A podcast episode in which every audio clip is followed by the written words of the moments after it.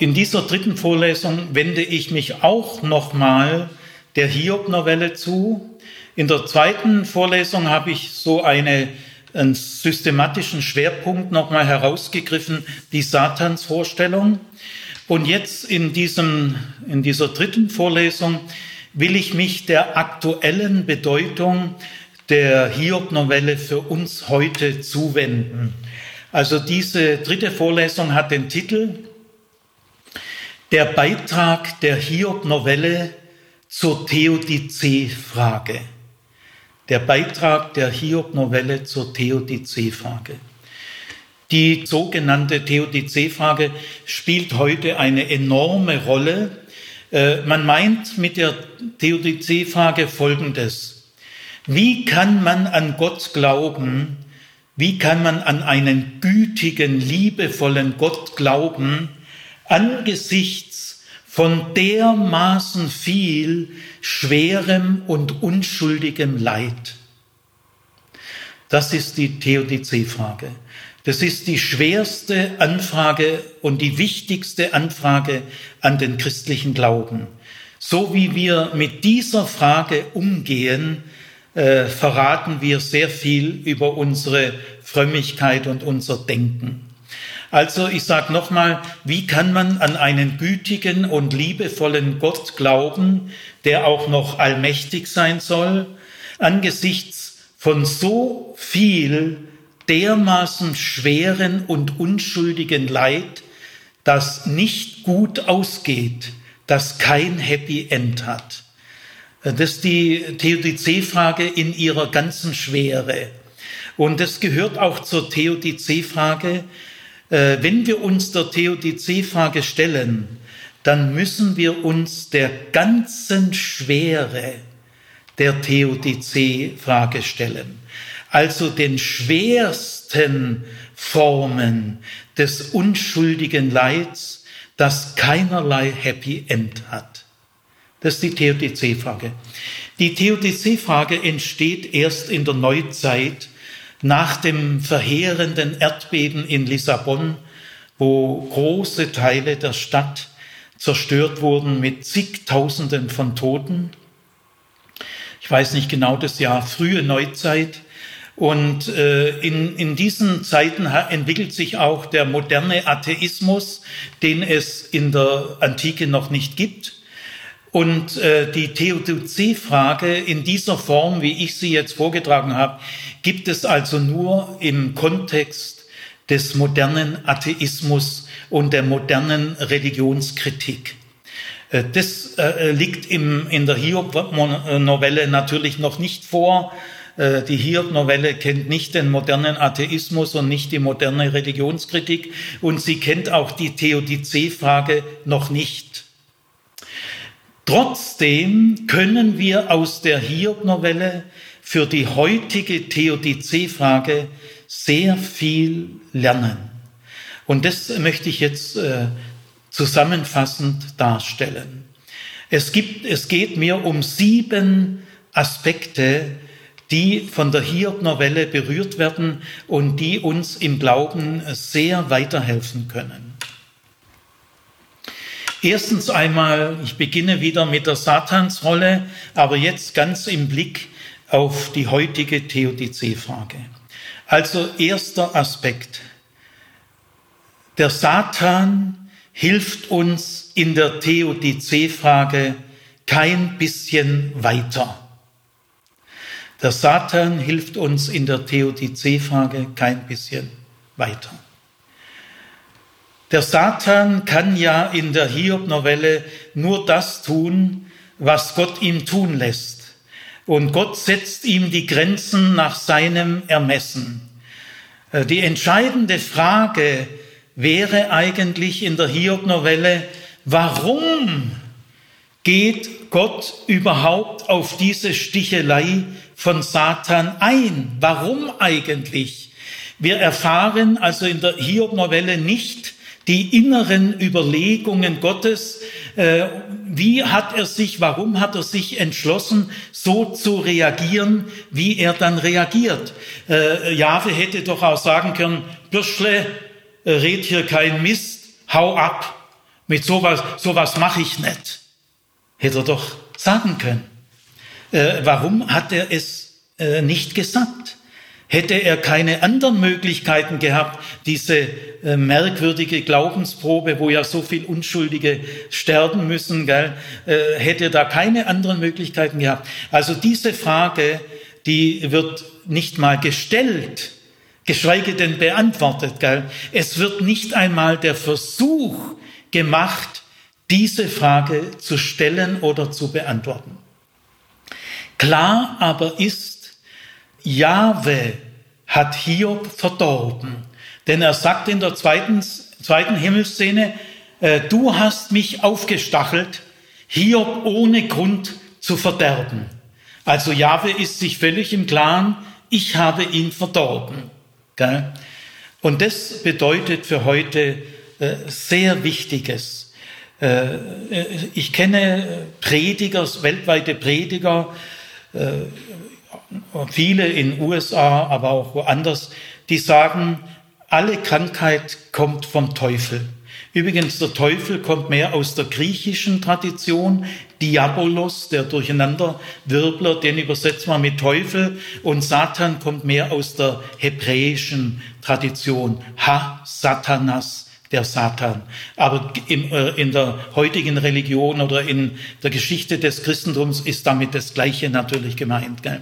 Also es sagen immer wieder Prediger einer bestimmten Richtung des Christentums, äh, Gott äh, macht nur vollkommene Dinge. Äh, Gott macht nur gesund. Und äh, der Satan ist zuständig für die Krankheit. Das kann nicht sein, das wissen wir von der Hiob-Novelle, denn äh, der Satan kann nur die Leute krank machen, äh, bei denen Gott es ihm erlaubt. Er kann nichts tun ohne Gottes Zustimmung. Und damit kracht diese ganze äh, Frömmigkeit in sich zusammen.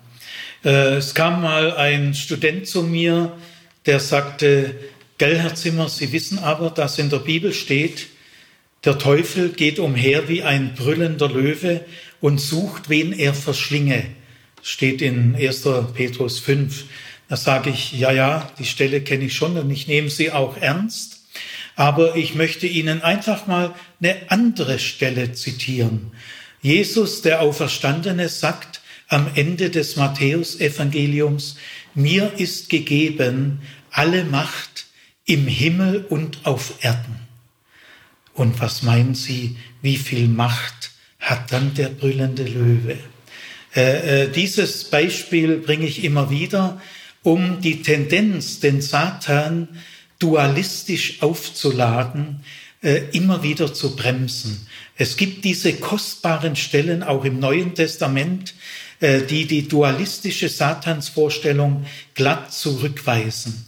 Oder Jesus sagt einmal im Matthäusevangelium 10, Vers 29 bis 30, kein Sperling fällt auf die Erde, ohne dass Gott es will. Und es sind sogar die Haare auf eurem Haupt gezählt. Das ist ja eine unglaubliche Stelle. Wenn alle unsere Haare auf dem Kopf gezählt sind und kein Sperling, kein Spatz auf die Erde fällt, ohne den Willen Gottes, dann dürfen wir und müssen wir Gott schon fragen, warum er das schwere, unschuldige Leid zulässt. Äh, da trägt er äh, die volle Verantwortung, so wie beim Sturz eines jeden Sperlings und so genau, wie er sogar unsere Haare kennt. Äh, deswegen bleibt bei Gott die volle Verantwortung und wir bleiben in einer monistischen Sicht der Wirklichkeit. Es gibt nur einen Herrn und keine zwei. Ich habe mal den Freakstock in der Mittagspause, kam mal eine jüngere Frau auf mich zu mit einem Kinderwagen. Äh, in dem Kinderwagen war vielleicht ein zweijähriges Kind. Ich konnte da noch einigermaßen sehen. Und dann hat sie mich sehr erregt gefragt, Herr Zimmer, gucken Sie mal. Und das Kind hatte die größte Kiemen-Gaumenspalte, offene Spalte, die ich jemals in meinem Leben gesehen habe. Also es sah wirklich schlimm aus. Und dann kreischte diese Frau richtig. Herr Zimmer, gucken Sie mal, das hat der Satan getan, das ist das Werk vom Satan. Äh, denken Sie nicht auch? Und ich habe gemerkt, die Frau war wirklich existenziell am Boden. Die hat fast nur noch kreischen können. Also das muss sie dermaßen belastet haben und kann ich auch verstehen. Und dann habe ich gesagt, nein, da ist Gott verantwortlich. Da war sie. Denn Satan kann nur das tun, was Gott ihm erlaubt. Das war für sie, die hat es auch in der Schnelligkeit gar nicht. Die, die war so eingefuchst in dem anderen Denken. Aber ich möchte euch mal von Bonhoeffer, von äh, guten Kräften wunderbar geborgen, eine Stelle vortragen. Und reichst du uns den schweren Kelch, den bittern, von Leid gefüllt bis an den höchsten Rand, dann nehmen wir ihn dankbar ohne Zittern aus deiner guten und geliebten Hand. Das ist biblisch. Das entspricht genau der Hiob-Novelle. Also die Berufung auf den Satan könnte uns sparen. Die bringt nichts. Denn die Frage, warum lässt Gott so viel schweres, unschuldiges Leid zu? Und die Frage, warum gestattet Gott dem Satan so viel schweres, unschuldiges Leid anzurichten? Diese beiden Fragen laufen genau auf die gleiche Frage zu. Also alle Verantwortung bleibt allein in Gottes Hand. Er hat dafür alle Verantwortung. Aber wichtig ist, aus seiner Hand, aus seiner guten und geliebten Hand, nehmen wir auch den schweren Kelch, den bittern, mit Leid gefüllt bis an den höchsten Rand. Wenn wir diesen schweren Kelch, den bittern, gefüllt mit Leid bis an den höchsten Rand, aus der Krallenpfote des Satans nehmen müssten, da wären wir kaputt. Also ist der erste Aspekt. Der zweite Aspekt heißt, es gibt schweres unschuldiges Leid. Und dieses schwere, unschuldige Leid ist die schwerste Anfechtung für den Glauben. Das können wir schon in der Hiob-Novelle lernen. Hiob fällt in unschuldig, in schweres Leid. Es wird ihm an einem Tag alle Habe genommen und an einem Tag werden alle seine Kinder getötet und kurze Zeit später äh, fällt er in eine schlimme Krankheit. Also da kann man schon sagen, das ist schweres Leid. Und äh, obwohl doch Hiob äh, der beste Jahwe-Verehrer auf der ganzen Erde ist, er kann daraus keinen Anspruch an Gott ableiten. Du, lieber Gott, es war doch äh, 50, 60 Jahre lang dir treu ergeben. Ich habe zehn Kinder aufgezogen. Alles ist, äh, aus ihnen ist alles was geworden. Jetzt könntest du mir doch einen guten Abgang besorgen. Das habe ich doch wirklich verdient. Nein, Hiob kann aus seinem gesegneten, Jahwe-treuen Leben keinen Anspruch ableiten. Jahwe stürzt Hiob unschuldig in schweres Leid. Und Hiob fällt in dieses Leid, ohne dass er weiß warum. Er kann dieses Leid nicht annehmen. Und das äh, zeigt, weil Hiob ja nicht ein unwiederholbares Individuum ist, sondern ein Typ, äh, die Rollen äh, im Hiob-Buch sind typisiert, das zeigt damit für uns alle, wenn Gott schon bei Hiob ihn in unschuldiges, schweres Leid stürzen kann, dem besten Jahwe-Verehrer auf Erden, äh, dann kann er uns auf jeden Fall auch. Äh, niemand von uns kann sagen, ich bin im Glauben höher äh, gegründet wie Hiob. Nein, das kann niemand sagen. Und wenn es Hiob sogar trifft, dann kann es uns alle treffen. Aber diese Hiob-Novelle stellt nicht nur klar, dass Jahwe schweres, unschuldiges Leid zulässt, sondern es stellt auch klar, dass das die schwerste Anfechtung äh, überhaupt ist. Aber schon allein die Feststellung, Jahwe lässt schweres, unschuldiges Leid zu, selbst bei einem solchen Jahwe-Vertreter, war damals von großer Brisanz. Denn in der nachexilischen Zeit äh, hat Jahwe seine unheimlichen, willkürlichen äh, Seiten verloren und wurde als der treue Bundesgott verkündet. Und in der Situation zu sagen, es gibt Jahwe, lässt schweres, unschuldiges Leid zu, ist ganz schön brisant. Wir müssen auch uns hier der Schwere der Theodizee-Frage stellen. Es geht nicht nur um Gehirnerschütterung oder ich bin vom Fahrrad gefallen. Es geht um schwerste Formen des Leids. Und das ist eine Frage an alle Religionen, an den jüdischen Glauben, an den christlichen Glauben, an den muslimischen Glauben und an alle weiteren Religionen. Wie stehst du zu dem Umstand, dass Gott schweres, unschuldiges Leid zulässt? Äh, kannst du das ertragen? Oder musst du jetzt eine Theorie des Leids aufbauen, äh, wo Gott in Schutz genommen wird und der Leidende auch noch der Schuldige ist? Dass du das schwere Leid der Leidenden noch als selbstverschuldet denunzierst. Ist das deine Religion? Ich war mal auf einer großen Podiumsdiskussion, viele hundert Zuhörer. Neben mir saß eine beeindruckende Frau, vielleicht so 50 Jahre alt. Und äh, sie äh, erzählte, dass sie von Krebs äh, geheilt worden ist vor äh, einer Reihe von Jahren. Das war sehr überzeugend. Sie hat viel durchgemacht, war schwer im Leid und Gott hat sie geheilt. Und dann sagt sie kurze Zeit drauf, alles Leid kommt aus der Sünde.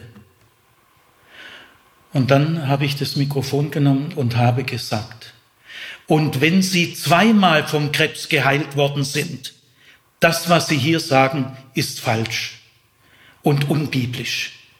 Solange ich im Raum bin, äh, werde ich dem widersprechen. Das ist ein schwerer Irrtum. Und wenn Sie zweimal vom Krebs geheilt worden sind, die Frau war natürlich platt und äh, ich glaube, wir haben uns am Ende auch gar nicht richtig verabschiedet. Sie war dann irgendwie weg. Aber ich habe mir gesagt, und wenn ich hier nie wieder eingeladen werde, das ist mir völlig egal. Aber so eine Aussage kann ich öffentlich vor Hunderten von jungen und älteren Christen, kann ich nicht wieder unwidersprochen lassen. Also es gibt schweres, unschuldiges Leid. Und wie wir da, wie wir dem uns stellen, äh, das sagt sehr viel über uns. Dann äh, der dritte Aspekt von der Hiob-Novelle. Es gibt keine Erklärung für das Leid. Es gibt keinerlei Erklärung. Also, äh, obwohl die Hiob-Novelle ja das Leid wirklich sehr ernst nimmt, äh, klärt sie die entscheidende Frage nicht, warum lässt Gott dem Satan diesen Spielraum? Das ist die einzig entscheidende Frage an die Hiob-Novelle, wenn wir von der heutigen Theodizee-Frage, von unserem modernen Bewusstsein ausgehen. Das würde mich interessieren. Äh, warum gibt Gott dem Satan nach? Diese Frage wird also nicht mal gestellt, geschweige denn beantwortet. Und das heißt, äh, es gibt keine Erklärung des Leids. Es gibt keine theologische Theorie, äh, die das Leid erklären könnte. Auch das ist eine Aussage, äh, die wir ganz klar inhalieren sollten. Die geistliche Reife beginnt erst dort, wenn uns das hundertprozentig klar ist. Es gibt keinerlei Antwort, keine Erklärung für unschuldiges, schweres Leid. wir könnten uns fragen an dieser Stelle, ist das Leid von Hiob, ist es eigentlich schon das schwerste Leid, das Menschen treffen können? Nein, es gibt noch viel schwereres Leid. Hiob wird von einem sehr schweren, unschuldigen Leid getroffen. Nicht nur, dass der Besitz weg ist, das ist ja noch das Kleinste, sondern alle Kinder sind an einem Tag tot. Und er selber äh, fällt in eine fürchterliche Krankheit, die er als unheilbar eigentlich einstufen muss. Das ist schon sehr schweres, unschuldiges Leid. Aber Hiob war schon ein älterer Mann, vielleicht 50, vorgestellt als 50, 60-Jähriger. Er hat ein schönes Leben hinter sich. Er hat zehn äh, Kinder und vor allem er hat sieben Söhne und drei Töchter. Und er hat ein gesegnetes Leben hinter sich. Und von dem kann er jetzt zehren. Was sagen wir bei Kindern, die gar keinen gesegneten Start haben, die von Anfang an in schwerstes Leid getaucht sind. Schwere Beschädigungen in der Geburt, schwere Erbkrankheiten, Muskelschwund, starke Herzprobleme, äh, die nicht richtig zu überwinden sind.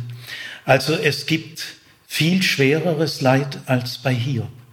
Da ist die Frage noch bitterer. Und bei Hiob muss man sagen, da komme ich jetzt noch drauf, in der letzten Szene des Erzählteils, am Ende von Hiob, äh, kriegt Hiob ein Happy End. Äh, Martin, lies mal vor, die letzte Szene der Erzählung, die haben wir bisher noch gar nicht behandelt. Ganz am Ende des Hiob-Buches äh, schafft Gott dem Hiob neues Glück. Hiob 42, 10 bis 17. Jahwe wendete das Geschick Hiobs, als er für seinen Freund Fürbitte einlegte, und Jahwe mehrte den Besitz Hiobs auf das Doppelte. Da kamen zu ihm alle seine Brüder, alle seine Schwestern und alle seine früheren Bekannten und speisten mit ihm in seinem Haus. Sie bezeugten ihm ihr Mitleid und trösteten ihn wegen all des Unglücks, das Jahwe über ihn gebracht hatte. Ein jeder schenkte ihm eine Kesita und einen goldenen Ring. Jahwe aber segnete die spätere Lebzeit Hiobs mehr als seine frühere.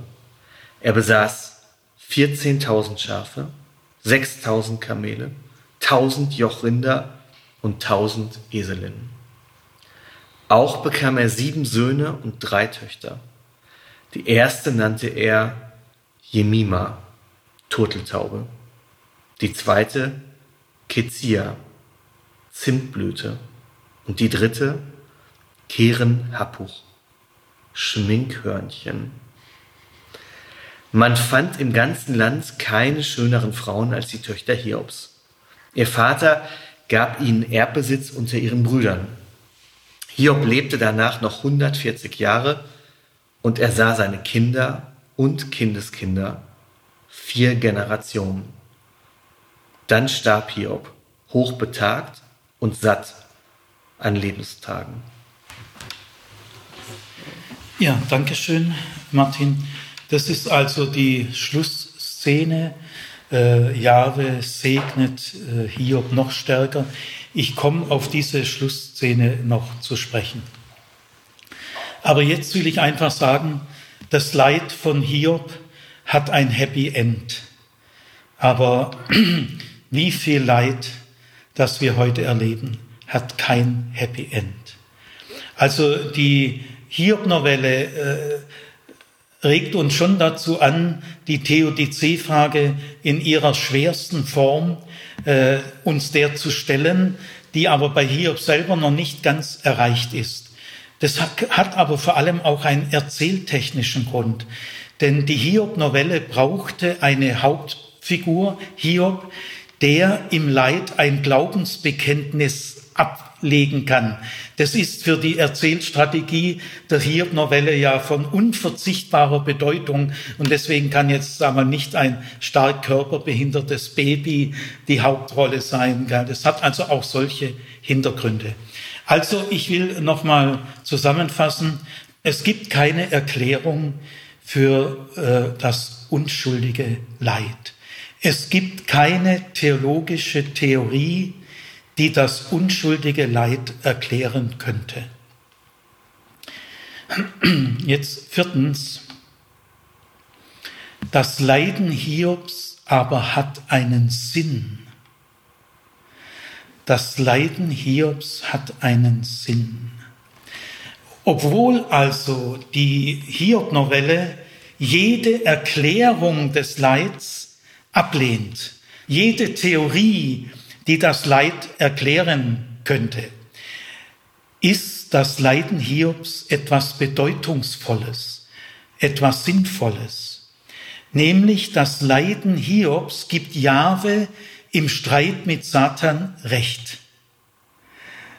Die Pointe vom Satan war ja, dass er den Glauben als berechnendes Geschäft diffamiert.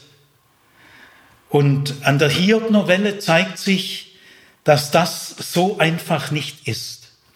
Wenn der Satan in, seinem, in seiner Behauptung, in seiner Selbstgewissheit, äh, die Gläubigen äh, verehren dich nur im Glück und im unschuldigen Leid bist du der Verlierer und ich der Gewinner, weil das unschuldige Leid macht mich mächtig.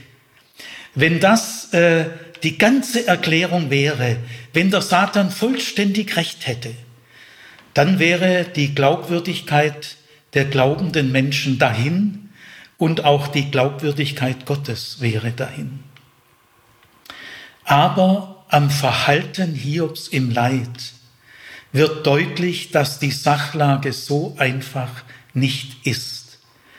An Hiob können wir lernen, dass der Glaube an Gott nicht ausschließlich Bedürfnisbefriedigung ist.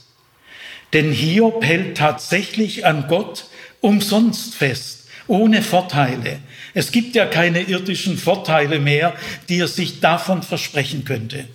Und eine Hoffnung auf Auferstehung der Toten gibt es in der Zeit von Hiob noch nicht.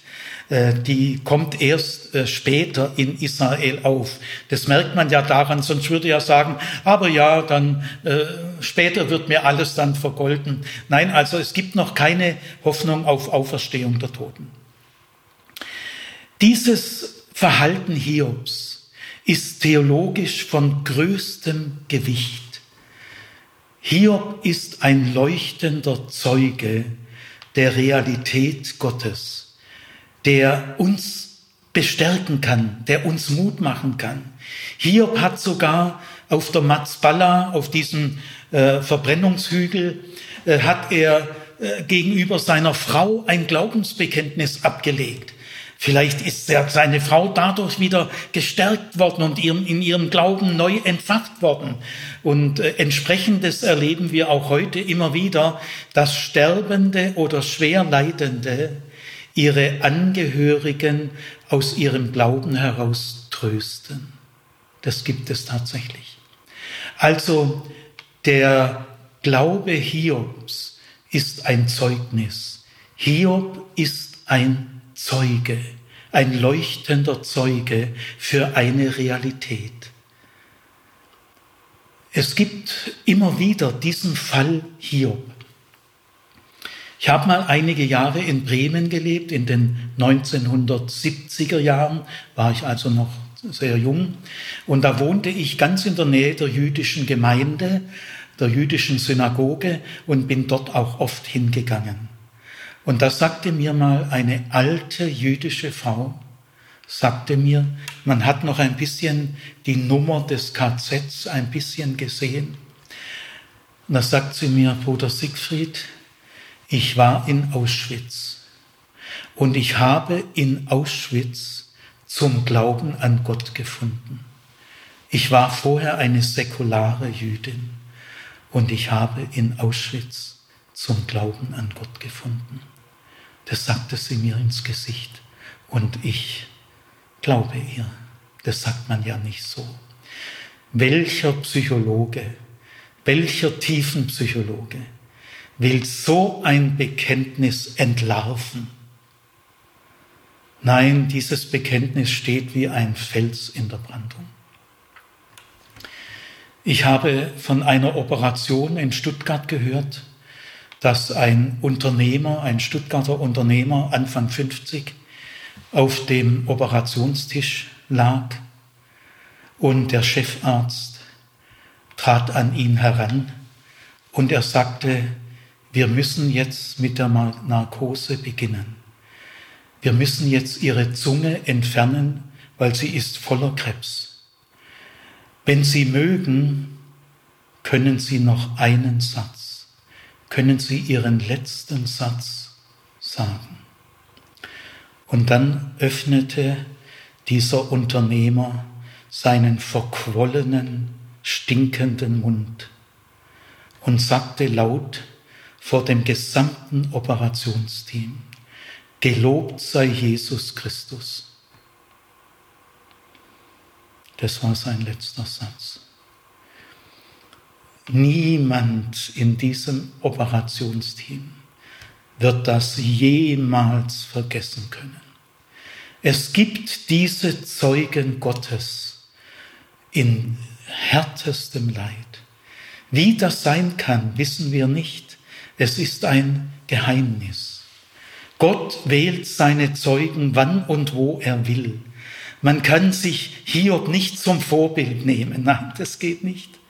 Es lag auch nicht am Wollen und Laufen des Hiob, sondern es lag an dem verborgenen Ratschluss Gottes. Martin Luther betont, dass im Weltgericht das ja eine sehr positive Nachricht ist. Gott sei Dank gibt es ein Weltgericht. Das wäre furchtbar, das wäre grausam, wenn es kein Weltgericht gäbe und die Menschenschinder, äh, die Täter Sieger blieben und die Opfer Opfer blieben. Nein, es gibt ein gerechtes Gericht, in denen alle zum Recht verholfen wird, all den Gefolterten, Vergewaltigten, im Sande verschatten. Äh, die haben keine andere Hoffnung als das Weltgericht. Also die Botschaft vom Weltgericht ist eine kostbare Botschaft, keine Angstbotschaft, sondern die einzige Hoffnung, die wir haben.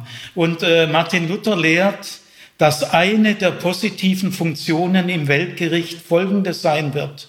Die Welt wird einmal erfahren, wie viel Opferbereitschaft, wie viel echte Nächstenliebe und Hingabe umsonst, ohne Vorteil von glaubenden Menschen getan wurde, in aller Stille.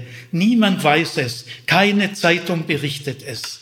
Wir werden einmal im Weltgericht erfahren, wie viel echte, wurzelechte Nächstenliebe, wie viel Opferbereitschaft und wie viel Hingabe der Glaube an Gott hervorgerufen hat. Und dann wird die Frage des Satans ihre endgültige, angemessene Antwort finden.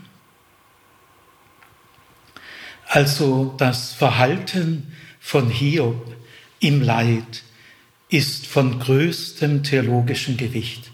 An seiner Treue zu Jahwe wird deutlich, was Gott für ihn bedeutet. Und einer an seiner Treue zu Jahwe wird deutlich, wer Gott ist. Jetzt äh, kommt ein weiterer Punkt. Leiden verändert. In der letzten Szene, die Martin vorgelesen hat, äh, sind einige so auffällige Erzählzüge drin, dass sie unmöglich zufällig oder gedankenlos oder nebensächlich sind.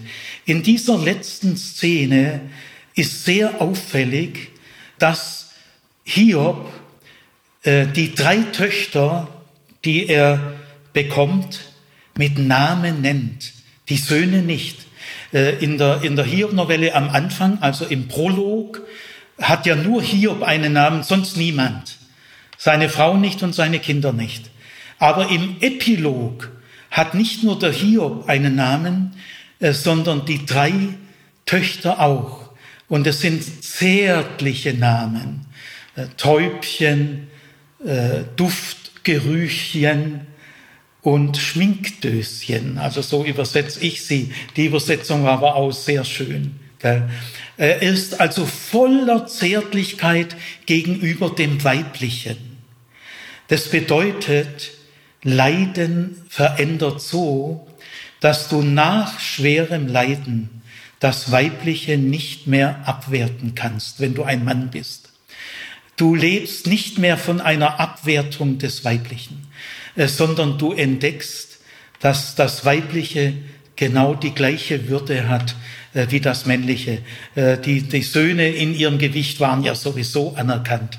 Aber dass er den Töchtern so Namen gibt, das macht sie zu Persönlichkeiten.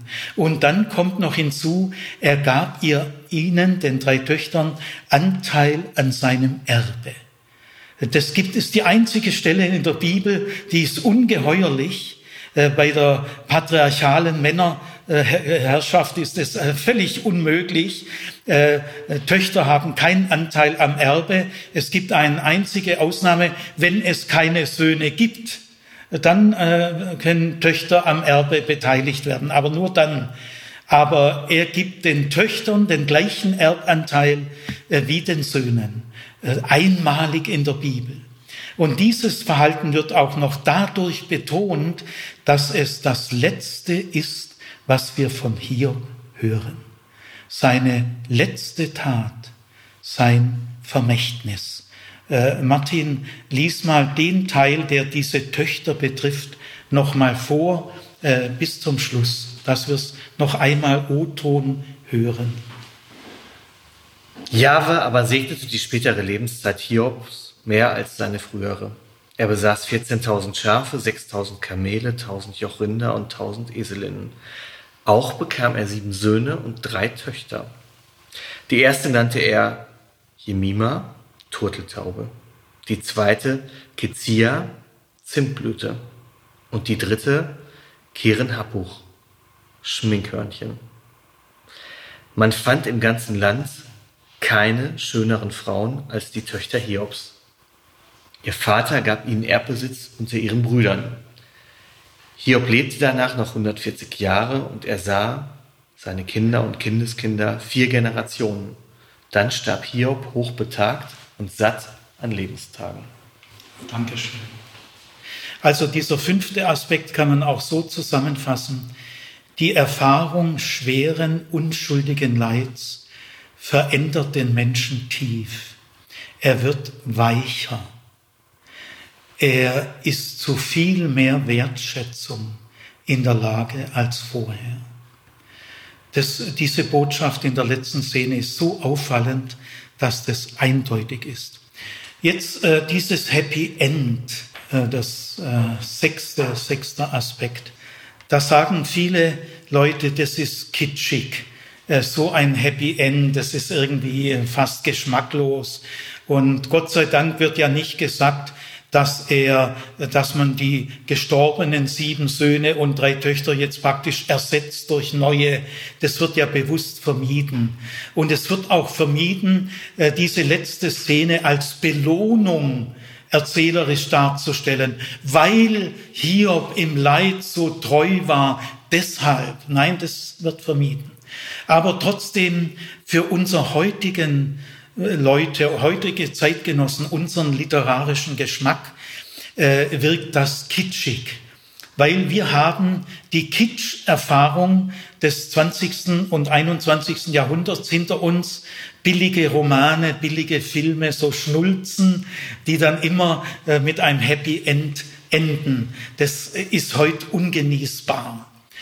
Aber wir müssen wissen, äh, die Hiob-Novelle hat diese Kitsch-Erfahrung noch nicht.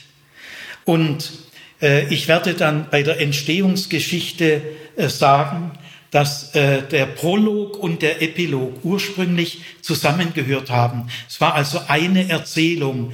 Der große Mittelteil, der Redeteil, der ist erst später da reingesetzt worden. Und wenn man diesen Mittelteil liest mit diesen tiefen Leiterfahrungen äh, des Hiob, der dann auch aufbegehrt und Gott anklagt, also der Hiob in der Dichtung, im Redeteil reagiert ganz anders wie der Hiob im äh, Prolog. Gell? Aber wenn man dann diesen Redeteil durchgelesen hat, der ist enorm erschütternd, äh, ja 39 Kapitel oder 40 Kapitel lang und dann kommt dieses Happy End, das kann man wirklich fast nicht ertragen. Da muss man eben wissen, dass das Happy End mit diesem großen Mittelteil gar nichts zu tun hat, sondern äh, ursprünglich das Ende dieser Hiob-Novelle war.